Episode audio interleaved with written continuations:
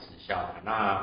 可是他的团队一直都建不太起来哦，因为团队其实人数是蛮多，大概有一千多位，可是呃就一直团队就是来来去来来去去，总是大概半年啊一年的底下的伙伴就一直换来换去，所以没有办法一直很有有效率的成长起来。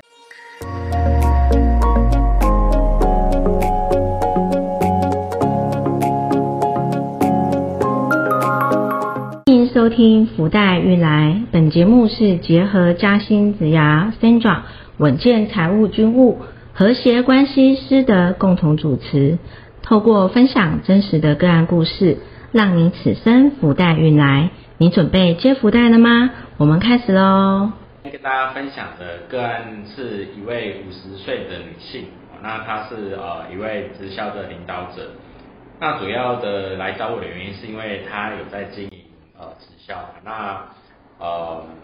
只是他团队一直都建不太起来哦，因为团队其实人数是蛮多，大概有一千多位哦，可是呃，就一直团队就是来来去来来去去哦，哦，总是大概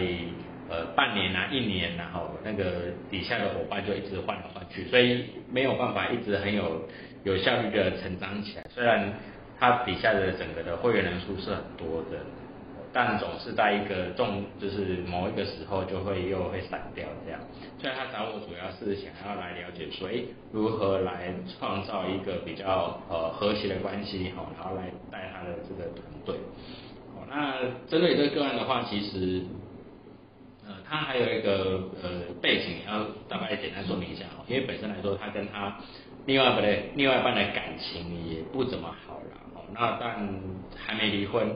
还没离婚，然后有两个小孩这样所以呃，他来找我的时候，其实我就跟他提一件事情，说，因为他做直销这件事情，她的老公支不支持啊？那基本上来说的话，她老公其实说真的没有很支持她做这件事情，因为本身来说，呃，直销大家也知道，它其实是要很多的人际互动。哦，那对于另外一半来说的话，其实都会觉得说，哎，就是担心他这个老婆。呃，在外面的那么多的的朋友哦，所以这都多少多少多多少都会有些担心。那主要这个伙伴来的时候，他其实是想要说去改变他的这个带团队的状况。那其实，在聊的过程中，其实就发现发现一件事情因为这位领导者他其实是呃比较会习习惯哦去掌控很多的事情啊。所以掌控事情是说，他对于呃。底下伙伴要怎么样去呃谈生意啊，然后怎么样去经营客户啊，哦，他都有时候都会比较想要去下一些指导棋，哦，都没有办法放手，然后让底下的伙伴呃很自由的去做一些发展。那他这样做其实也没有错，因为以直销系统来说的话，其实都是需要呃大家就是呃听话照做。然后乖乖的照着系统去 run，所以这个主事者他这个领导者他坦白说他就是照着这个直销的系统去做一些的执行，但重点来了，就是因为他的态度会让人家觉得不舒服，哦，所以长久下来的话，底下的伙伴当然就跟他会有很多的这个叫冲突，哦，所以呃我们照着系统走这件事情是没有错，哦所以没有错是因为。直销的规则就是这样嘛，哦，那问题来了，就是我有时候我们在沟通过程中人的表达的方式，啊，有时候会让人家觉得不舒服，那所以这件事情后来也跟他谈到这样的状态，哦，那延伸到其实他的本身来说的话，也因为他这样沟通的方式，所以他跟他的另外一半，哦，他的老公的沟通方式，其实上也出了一些问题。哦，它其实是呃相通性的哦，所以常常也跟大家常常分享说，有时候我们在事业上的人际关系出问题，哦，实际上那个问题的来源，其实说真的，可能在家庭中也早就出现，啊，只是有时候我们会忽呃忽略哦，这个家庭的关系其实已经有些问题，啊，只是忙于工作，那其实工作上呃也常常会有一样遇到这样的瓶颈出现，哦，那。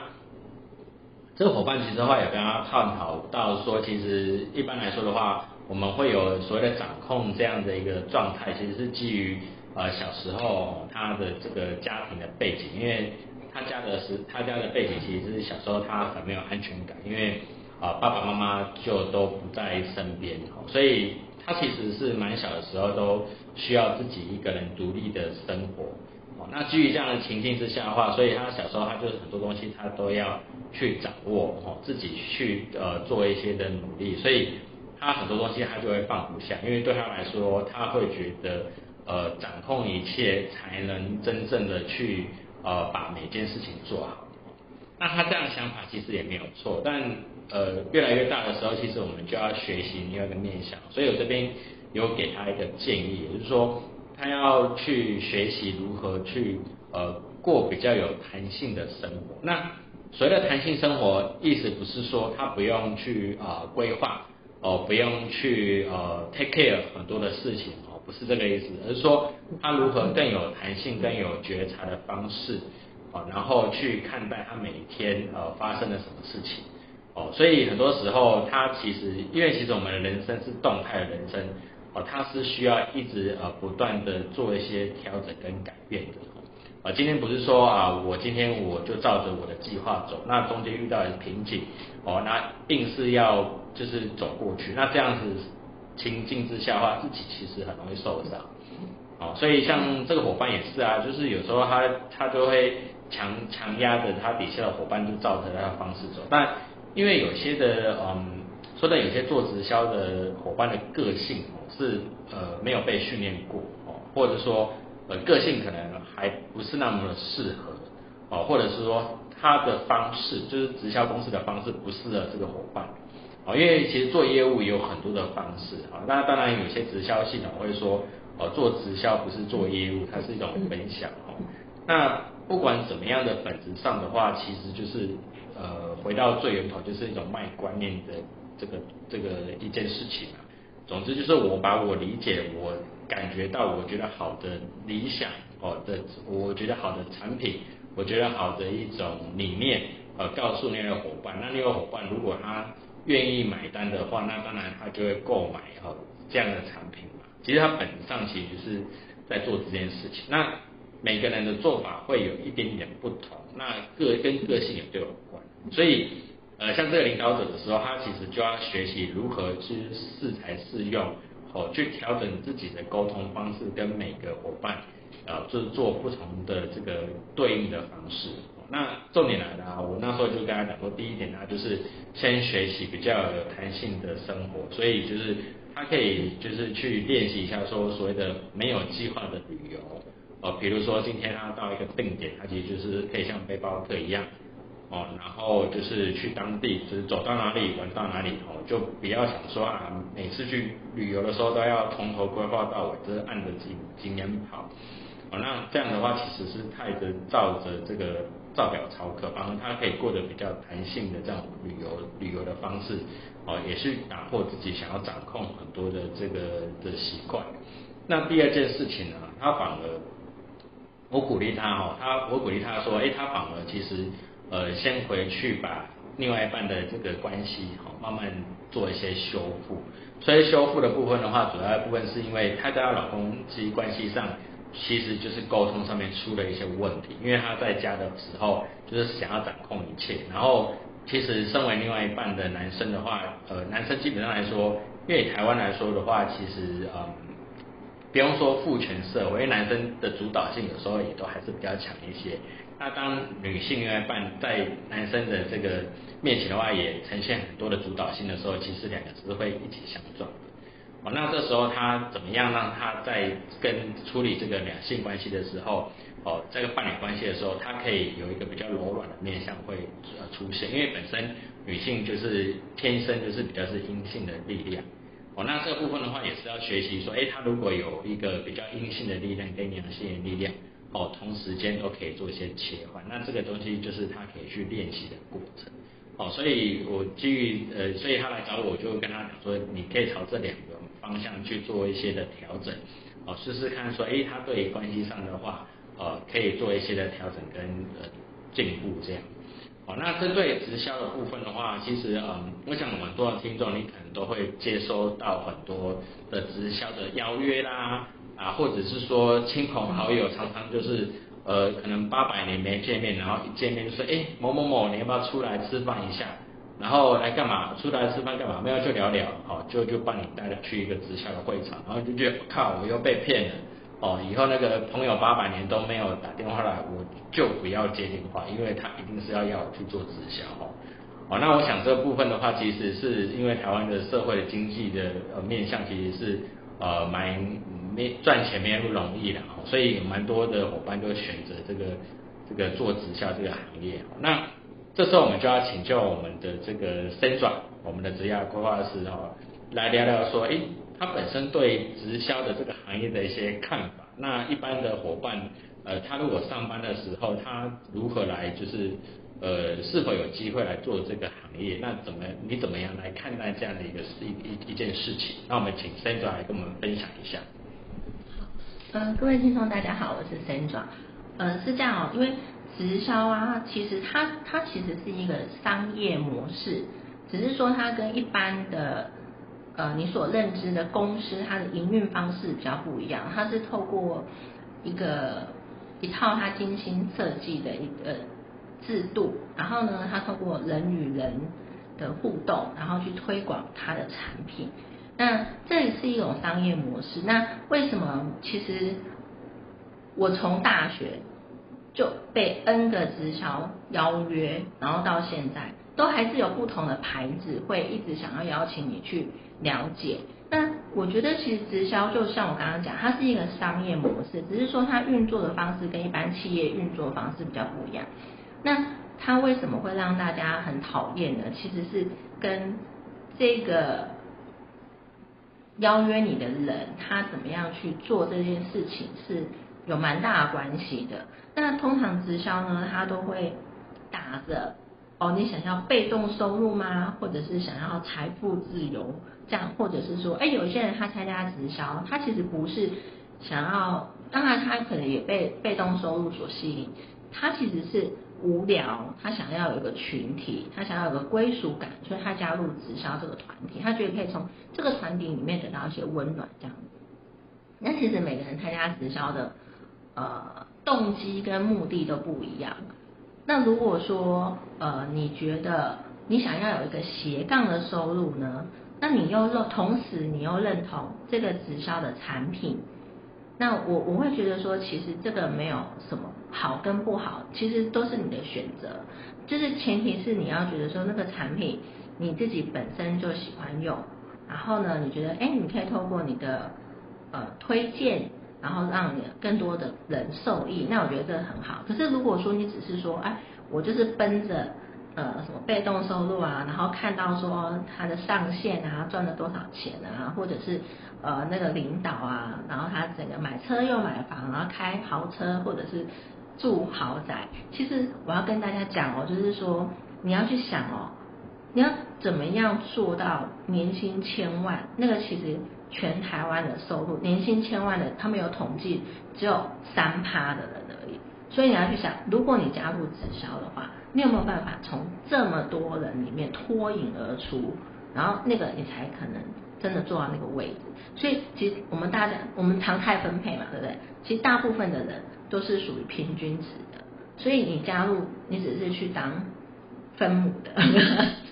所以，所以你你可以去想说，哎，我可是我是觉得我本业收入很差，我就想要有一些被动收入啊，或者是斜杠收入啊，那我还可以做些什么事？其实我会觉得说，当然你可以把直销当成你的斜杠收入的一个选项，但是我更希望的就是说，你可以多充实你自己，去发掘你真正有兴趣的事情，然后呢，去把它当成你的第二个专业或第三个专业。我觉得那个其实你赚的钱。呃，应该会是比这个直销所投入的钱还要更多，因为因为很多人为什么直销会被人家讨厌的原因，就是他会跟你讲你要符合那个制度，那你为了要赶快卡到那个位，所以你就让他先去买囤货啊，或买货啊，然后到最后变成家庭失和啊，夫妻离婚啊，或者是呃呃被父母骂啊，或者这种其实这种故事我们才听太多了，那。你你还有另外一个选择，就是你可以选择投资自己嘛。那你可以去学习怎么样理财啊，理财不是那种你玩当冲啊那种那种实在太心脏才要很大颗，就是你可以去想说，我怎么样像巴菲特讲的，慢慢致富。对，我们不要去想说我们要有什么很快的就财富自由，或者我要很多的什么被动收入。你看连。股神巴菲特，他都是花了五十年，五在五十岁的时候他才变有钱的，对不对？可是我们一般人，我们都想要我们要赶快快速快速致富，那我们又不是股神巴菲特，对不对？所以我觉得其实就是我们还是回归到现实面，就假设说你真的要增加自己的斜杠收入的话，相信我，投资自己真的你不会亏到钱，真的，这是我的建议。好，我们谢谢森爪这边的分享。那我想这个这个伙伴他除了有一个就是他在关系上，就是他组织关系上有一些的瓶颈之外的话，更重要一点其实是他跟他另外一半的关系也没那么和谐。好，那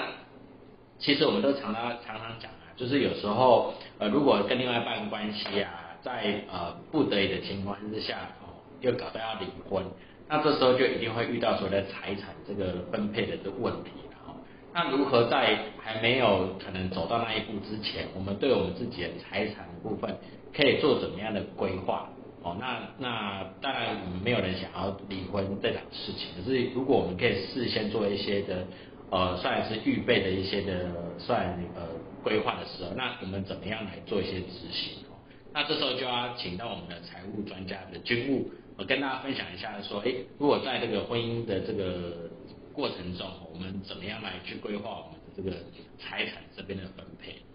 哎，大家好，对，谢谢，是的。然后其实我觉得人生啊，人生人生的伴侣，其实他就是我们的伴侣嘛，他就是一个，我认为他是一个合作关系啊，共同把人生经营好。然后这个合作关系的话呢，有可能是非常非常非常久，一直到我们过世。那当然有可能是很短期的几年这样，所以大家如果用这种方式来看婚姻的话，或许就会觉得